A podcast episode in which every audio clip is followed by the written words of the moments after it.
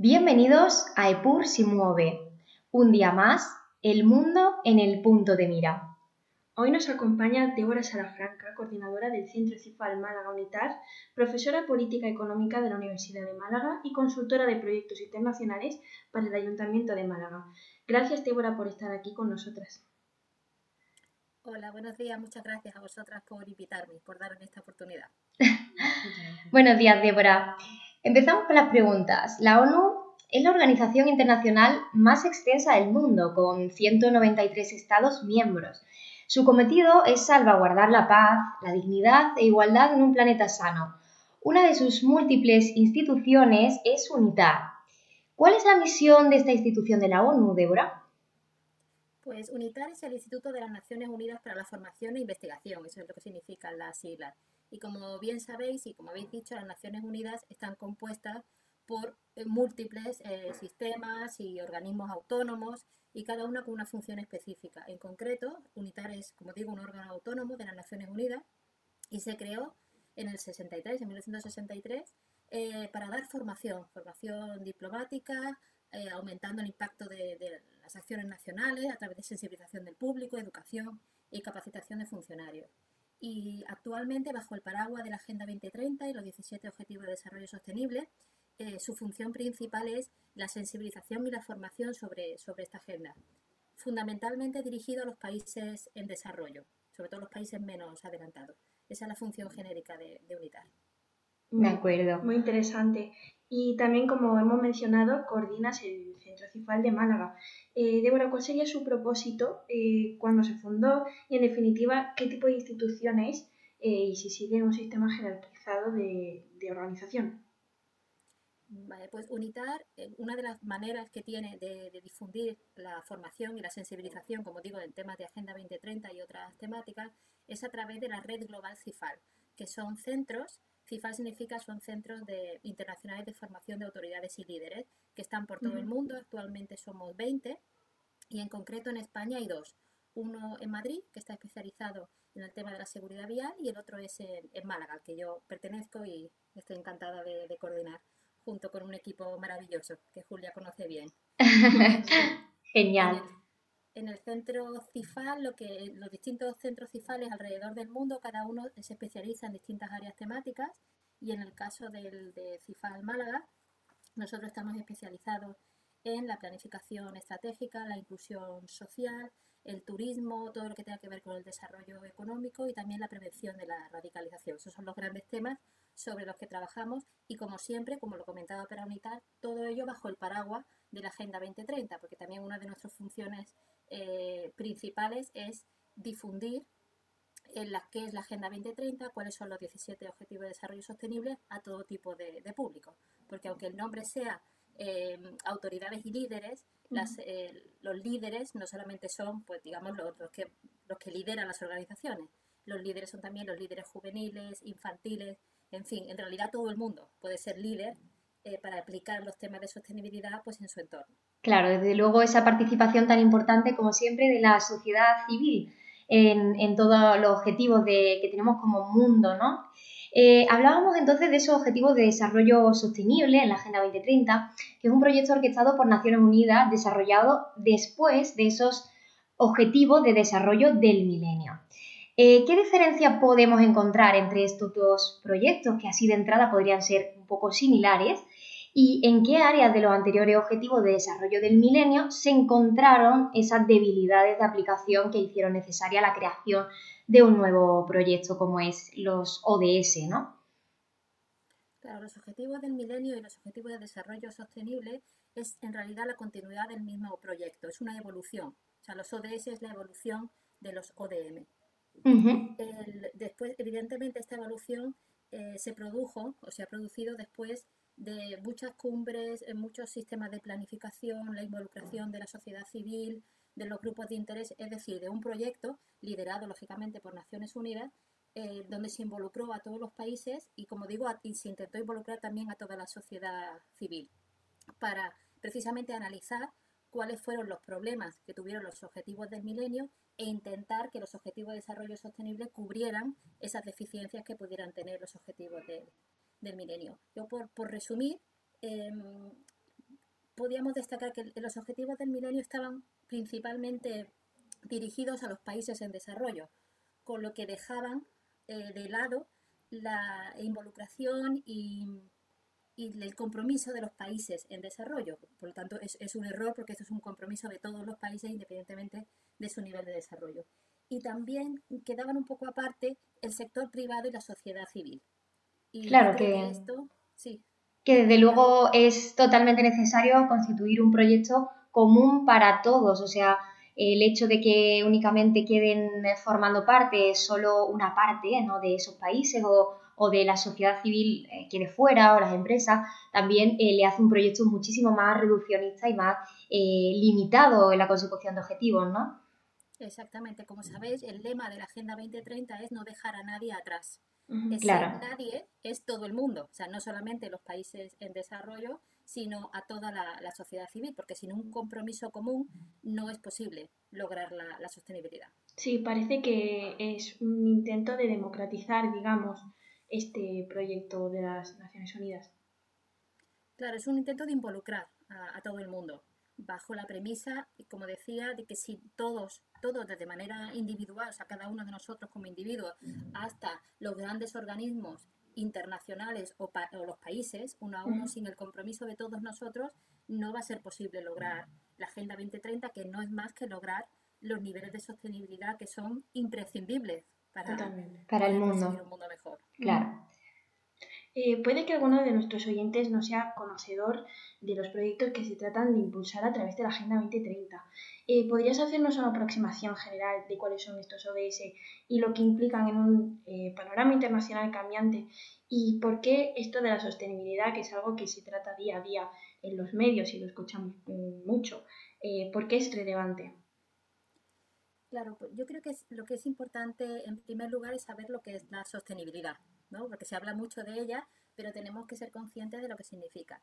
La sostenibilidad no es más que el desarrollo que asegura las necesidades de hoy sin comprometer las de las futuras generaciones. Es decir, por eso digo que es muy importante saber lo que es la sostenibilidad, porque eh, implica el desarrollo, es decir, no le da la espalda al desarrollo, solo que ese desarrollo no puede, como bien dice la definición, comprometer el desarrollo de las futuras generaciones. No podemos consumir todos los recursos nosotros sin dejar nada para eh, las generaciones venideras. Eso es la sostenibilidad. La sostenibilidad, como sabéis, tiene pues, tres grandes ámbitos, sostenibilidad económica, sostenibilidad social y sostenibilidad medioambiental. Entonces, la preocupación por este tema viene de, pues, de hace mucho tiempo. De ahí surgió eh, la necesidad de Naciones Unidas de poner en marcha estos proyectos, como hemos hablado antes, el tema de los objetivos de desarrollo del milenio y luego su evolución hasta los objetivos de desarrollo sostenible. Entonces, ¿por qué hace falta un contrato mundial para intentar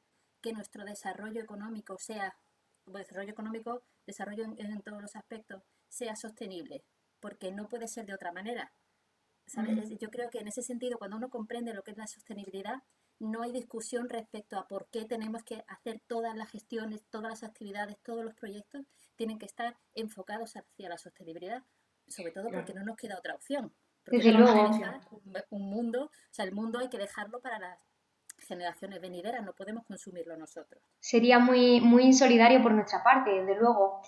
Eh, ¿Cuáles son, Débora, esos objetivos de, desarrollo sostenible más o menos resumidos, ¿no? Y, y, cómo se pueden trasladar a un nivel mucho menor, ya sea local o incluso personal, porque al final igual eh, el oyente piensa, bueno, esto es algo muy abstracto en el cual no encuentro una aplicación práctica, pero desde luego que la tiene y, muy cercana, ¿no? Totalmente. los objetivos, como, como sabéis, son 17 y son eh, unas áreas temáticas, se tocan unas áreas temáticas muy, muy amplias. Va desde el primero, el fin de la pobreza, el hambre cero, salud y bienestar, educación de calidad, igualdad de género, en fin, no, voy a leer las todas, hasta el 17, que es alianza para lograr los objetivos. Es decir, como digo, son temas transversales, temas fundamentales para el desarrollo humano y para su sostenibilidad. Entonces, están pensados, bueno, digo, son 17 objetivos de ODS, Objetivo de Desarrollo Sostenible, que vienen ligados a 169 metas para cada uno de, o sea, repartido entre cada uno de ellos, perdón, no para cada uno de ellos, donde es una guía de cómo implementar o qué hacer para eh, poder mm, conseguir, por ejemplo, el 10, que es reducción de las desigualdades, o el 11, ciudades y comunidades sostenibles. Entonces, tienes toda la razón porque con nosotros, como damos mucha sensibilización y formación sobre la Agenda 2030, cuando uno lo expone, claro, es que son, son muy grandes. Son los 17 objetivos y, sus títulos, por ejemplo, el 5, igualdad de género. Claro, tú dices, bueno, yo en mi ámbito, pero es que los organismos, los países, eh, las ciudades, el ámbito local, todos los ámbitos están compuestos por individuos. Por lo tanto, el compromiso de los individuos es el que hace el compromiso de las instituciones. Desde luego, o sea, esa meta, digamos, personal hace que a nivel local se pueda cumplir una meta y luego eh, a un nivel muchísimo mayor el objetivo sea cumplido. Exactamente, todos tenemos un ámbito de actuación. Según la persona, pues este ámbito de actuación es mayor o menor. Pues si eres el presidente o la presidenta del gobierno, pues lógicamente tu ámbito de, actuación es mucho mayor que si, por ejemplo, estás estudiando en, la universidad y, puede que, que, estés en alguna asociación juvenil. Son ámbitos distintos, pero en ambos casos tus acciones y tu compromiso tienen repercusión sobre el mundo que te rodea. Y así es como se cambia el mundo. Claro, es tomar conciencia de esa responsabilidad individual que tenemos cada uno de nosotros en, estos objetivos tan importantísimos como hemos mencionado. Exactamente. Por ejemplo, una cosa, claro, el hambre cero, ¿no? Que cuando hablamos del hambre cero, sobre todo en países eh, desarrollados, que las grandes hambrunas pues nos pillan muy de lejos. El, comentario más habitual que nos hacen en esta formación es, ¿yo qué voy a hacer para que acabe el hambre en el mundo? Hombre, para que acabe el hambre en el mundo, pues nosotros desde aquí poco podemos hacer. Pero el hambre no solamente está, por ejemplo, en las hambrunas que hay en Yemen, por desgracia. El hambre también está, en, eh, por ejemplo, en Málaga, ¿no? Que es donde yo estoy. Y, y, sí que puedes hacer algo. Siempre queremos buscar problemas muchísimo más allá de nuestras fronteras cuando a veces lo tenemos en la puerta de casa mismamente. Exactamente, que también puedes ayudar a, por ejemplo, Acción contra el Hambre, también puedes ayudar a los grandes organismos, los grandes ONG que están luchando por el em, por paliar ¿no? el hambre en el mundo. Pero tú también a pequeña escala, bueno, a pequeña o gran escala, depende de tu ámbito, también puedes ayudar. Por ejemplo, el desperdicio de, comida. claro. Hacer, todos podemos hacer algo al respecto. Entonces, claro, todos tenemos muchos ámbitos. Tenemos un ámbito profesional, un ámbito eh, personal y en todos esos ámbitos con un compromiso con la sostenibilidad, por supuesto que podemos hacer algo. Muy interesante lo que se comenta y la responsabilidad que puede llegar a tomar eh, cada una de, las personas. Eh, Débora, decíamos que esta nueva agenda eh, se enfoca más a lo que sería el mundo desarrollado y se democratiza más. ¿Cuál sería entonces en este sentido, cuál sería de ese más complicado de cumplir a nivel europeo y ya a escala nacional como sería España, de lo que llamaría, sí, lo que habíamos dicho de el mundo desarrollado? ¿Cuál sería em, su misión y el ODS que, que, debe cumplir? Hombre, yo creo que em, complicados son todos, complicados o fáciles, depende de, del, como decíamos, la palabra compromiso aquí es, fundamental, porque el compromiso no solamente es una actitud, también es el destino, o sea, que se destinen fondos, ¿no? que los países destinen fondos al cumplimiento de la Agenda 2030 o la Unión Europea o la institución de la que estemos hablando. Pero yo creo que esta pandemia ha puesto eh, de relevancia la importancia del, 10, ¿no? de lo de ese 10, reducción de las desigualdades, porque hemos visto los informes, como sabéis, Naciones Unidas emite un informe anual sobre el cumplimiento de los ODS. Ahora para el 2020 ha sacado el primer avance, ¿no? lo sacó en, este verano. Y los datos, os leo, se estima que aproximadamente 71 millones de personas volverán a caer en la extrema pobreza en el 2020. Claro. Este, y este, dato eh, no aumentaba desde 1998, o sea, es un retroceso muy grande. Entonces, ¿cuál es el objetivo más difícil para la Unión Europea que comentabais, para España o para el mundo entero? Pues la reducción de las desigualdades, porque además ligada a la reducción de las desigualdades va el fin de la pobreza, el hambre cero, salud y bienestar, educación de calidad, en fin. Exacto, no se puede ver como un caso totalmente aislado, todo está de alguna forma interconectado. Y además siempre tenemos la intervención de todo este tipo de crisis cíclicas que vienen, eh, ya sea pues como pasó en 2008 a nivel financiero o, como está pasando hoy con una crisis sanitaria que ha afectado obviamente a nivel socioeconómico y que, y que al final tiene una repercusión grandísima en la consecución de los objetivos, mm. evidentemente. Pues sí, y entonces, Cuando hablábamos de esto, hemos podido observar que a pesar de los esfuerzos de la mayoría de los países, es muy complejo que alguno de los estados del mundo cumpla el 100% de los objetivos para esta fecha prevista de 2030. ¿Piensas en este caso que sería necesario establecer objetivos menos exigentes o que por el contrario sería preciso aún un mayor compromiso por parte de los países? Claro, la Agenda 2030, sus 17 ODS y sus, 169 metas es un acuerdo global, es decir, es una guía. Pero como bien has dicho y hemos venido hablando, depende del compromiso. Los países son soberanos, por lo tanto son los que deciden qué políticas, qué estrategia y qué sistema de financiación aplican en sus diferentes territorios. Claro. Em, por lo tanto, cumplir el 100% de los ODS, lógicamente cada uno tiene un nivel o una problemática distinta, ¿no? que también eso es un, un, aspecto positivo de los 17 ODS, que no es que todo el mundo tiene que reducir al 5% la, la pobreza, sino que se adapta según el, desarrollo de, cada país. entonces yo creo que eh, aumentar los objetivos o reducirlos, yo creo que esa no, no es la solución, es que cada país, como muchos de ellos tienen, eh, tienen que tener una planificación, una estrategia y ver qué acciones, porque eh, cumplir los objetivos de desarrollo sostenible se hace a través de acciones. ¿Qué acción voy a, voy a tener que implementar para poder cumplir, para poder reducir aquellos en los que más me afectan? Desde luego, hacerlo un poco más tangible, ¿no? Digamos. Exactamente, que eso es lo que tiene, por ejemplo, España, pues tiene un plan de, aplicación de la Agenda 2030. La mayoría de los países europeos lo, los tienen en función de esos planes y de esos datos que se reportan a Naciones Unidas. Naciones Unidas hace el, informe este que os comentaba, el informe anual de cumplimiento sobre, sobre los ODS. ¿Que los países eh, desarrollados podían hacer más? Sí. Los de desarrollo también. Es cuestión de, de, las estrategias, pero yo no creo ya que dependa tanto del marco, que es la Agenda 2030, sino del compromiso de cada país. Claro. En efecto.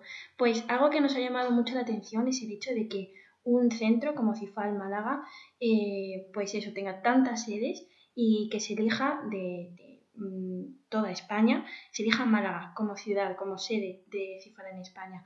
Eh, ¿Nos podrías decir por qué se eligió Málaga además de Madrid y también qué clase de actividades ofrece el centro? Vale. Eh, Málaga, la ciudad de Málaga y su ayuntamiento lleva más de 20 años trabajando con temas internacionales y vinculados a Naciones Unidas, con otras agencias. Al principio se empezó a trabajar con el PNUD, que sabéis que es la, gran agencia del desarrollo de Naciones Unidas, y se elaboraron múltiples proyectos eh, vinculados con la cooperación internacional. Entre ellos, uno que fue la Alianza de Ciudades contra la Pobreza el, desarrollo de este, de este proyecto, el estar conectados con otras ciudades y, como digo, 20 años de trabajo demostrando la ciudad su carácter internacional y su vocación de cooperación, porque esto es muy importante, hicieron que cuando mm, UNITAR decidió expandir su red, como he comentado, ¿no? la red de Global Cifal, pensara que Málaga podía ser una, una buena sede. Lo que digo, primero por su, por su experiencia internacional, por su compromiso con la cooperación por, sus, el, por su, eh, como digo, el lugar estratégico que, ocupamos. Yo creo que esos fueron los tres factores fundamentales y porque había un, equipo de trabajo que Naciones Unidas, en este caso pues el PNUD y UNITAR, conocían bien y consideraron pues, que ese equipo podía desarrollar este proyecto adecuadamente. Desde luego, muy, muy relevante ese carácter también que siempre ha tenido Málaga abierto al mundo, por eso de ser una ciudad, una ciudad de costa, ¿no? que también muchas veces influye. Eh, hablábamos antes, Débora, de la, de la pandemia mundial en la que estamos latentes, ¿no? Ha demostrado esa, esa fragilidad que tenemos como mundo y, ahora es importante valorar el papel que está jugando la ONU en esta emergencia, eh, más concretamente la OMS. Y si la, la Agenda 2030 de la que estamos eh, debatiendo hoy pues ofrece las herramientas para actuar de forma eficaz y conjunta ante esta crisis tan grave que estamos viviendo. Claro, la Organización Mundial de la Salud o cualquier otro organismo de Naciones Unidas son, como sabéis, organismos supranacionales. Es decir, su objetivo es dar directrices, recabar datos, ayudar en la implementación de políticas, pero, como decíamos antes, los países son soberanos. Es decir, son los países los que en su territorio deciden qué acciones y qué estrategias implementar. Entonces, eh, en ese sentido, la actuación de, la Organización Mundial de Salud, de, la Salud, perdón, pues ha sido a lo que, a lo que tiene que dedicarse, pues un poco recabar información, dar directrices, dar consejos, pero esto es lo mismo que comentamos de la Agenda 2030. Luego son los países los que deciden si esa información les resulta de interés, si esas recomendaciones las aplican. Eh, por lo tanto, e, eso lo, lo, hemos visto. Hay muchas diferencias en cómo se ha gestionado la pandemia en unos países u otros. ¿Esto depende de la OMS? No, depende de qué hacen esos países con todas esas recomendaciones y todas esas estrategias y cómo luego la aplican en, sus territorios y evidentemente sus, propios, sus propias recomendaciones y sus propios grupos de, científicos. Por lo tanto, es, es una responsabilidad de, de, cada territorio, de cada país que tiene la, la soberanía. En efecto, eh, se por así decirlo, la OMS como ese garante o por lo menos esa guía de, de cómo actuar ante esta emergencia. Eh, para los oyentes que están interesados en los servicios que oferta CIFAL Málaga, eh, ¿cómo pueden contactar con la institución y cómo pueden verse em, involucrados en toda esta, em, todas estas mm, actividades que tiene la institución? ¿Cómo pueden acercarse a, a la misión que tiene CIFAL Málaga? Claro, nosotros em, tenemos dos tipos de acciones formativas. Como digo, nos dedicamos a la sensibilización y a la formación. Respecto a formación, pues tenemos formación presencial y debido a las circunstancias de la pandemia, pues ahora muchísima formación online. Sobre toda la temática que, comentábamos, sobre, por ejemplo, prevención de la antirradicalización, sobre inclusión social, por supuesto, turismo sostenible, ODS y cultura, introducción a la Agenda 2030. Toda esta es la oferta formativa que tenemos online.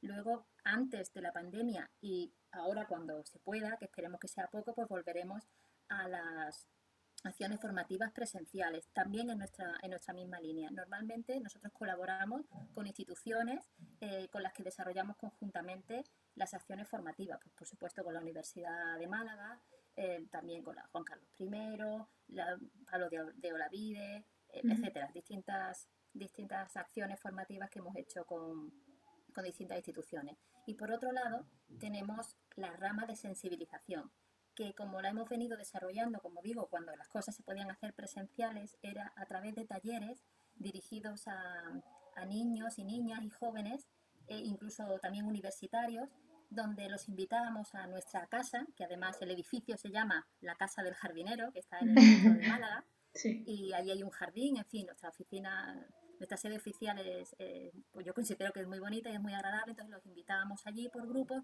y le explicábamos lo que es la Agenda 2030 y los 17 ODS eh, al nivel, ¿no? Según si eran niños más pequeños o, jóvenes, universitarios, etcétera. Y esa es la labor de, sensibilización que hemos venido haciendo y que esperemos pronto poder recuperar. Todo esto, todo lo que nosotros hacemos, lo, lo pueden encontrar en nuestra página web, que es cifalmálaga.org, y por las redes sociales. También ahí vamos publicando todos los eventos que hacemos y toda la formación online, etcétera. Muchísimas gracias entonces por decirnos y acercarnos a esta eh, importantísima labor que tiene CIFAL, esta muy, muy relevante y necesaria concienciación eh, para, la sociedad de estos ODS y, por supuesto, de tomar conciencia de lo, de lo, fundamental que es eh, tener un comportamiento sostenible y responsable a nivel individual, porque somos parte de este cambio y debemos tomar conciencia de ello. Gracias una vez más, Débora, por haber estado hoy con nosotras en esta entrega de Por si mueve. Y eh, nos... Muchísimas gracias. Nos veremos la próxima semana, todos los oyentes de nuevo, para seguir abarcando temas muy interesantes. Hasta la próxima.